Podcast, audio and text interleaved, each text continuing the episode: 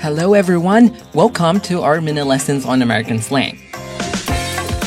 我们每天的学习内容现在已经上线喜马拉雅电台，请搜索 wino B W I N O，找到那个戴眼镜的猥琐男，就是 Stanley 老师了。请在专辑列表下点击订阅按钮，就可以和我一起每天练习一句话。The slang we're going to talk about today is snap. 在美国口语里，snap 这个词的意思很多很多。今天我们只看一个。If you say something is a snap, you mean it's really easy. 我们经常说的小菜一碟，指的是很简单的事。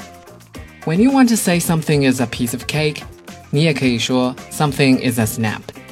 比如，Is your job difficult? No, It's actually a snap. In fact, it's so easy that it's a little bit boring. 你的工作很难吗？并没有，我的工作很简单。其实简单的都有点无聊了。Actually 和 in fact 意思都差不多，表示事实上、实际上。A little bit boring 有一点点无聊。注意，在英文里，ing 形式的形容词和 ed 形式的形容词表达的意思不太一样。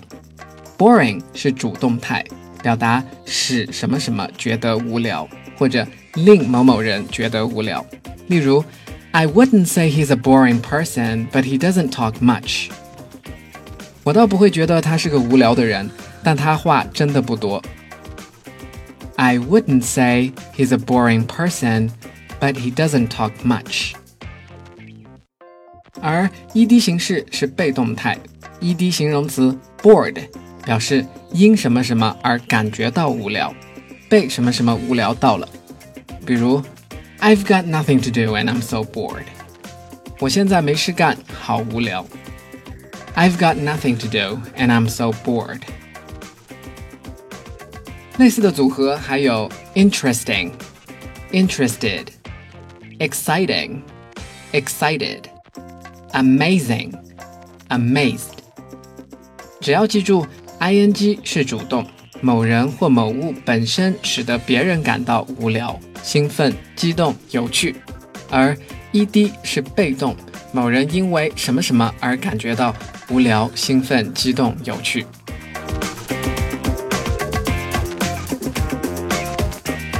The exam was a snap, and I'm sure I did it pretty well.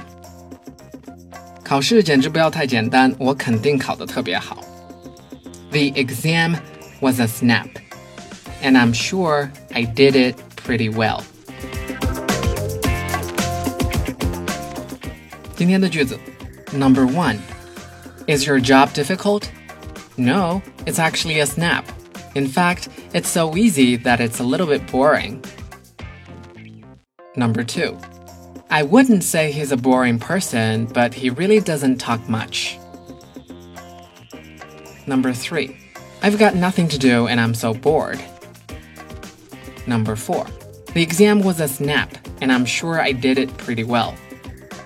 好了，今天内容就这些。My name is Stanley. Until next time, bye for now.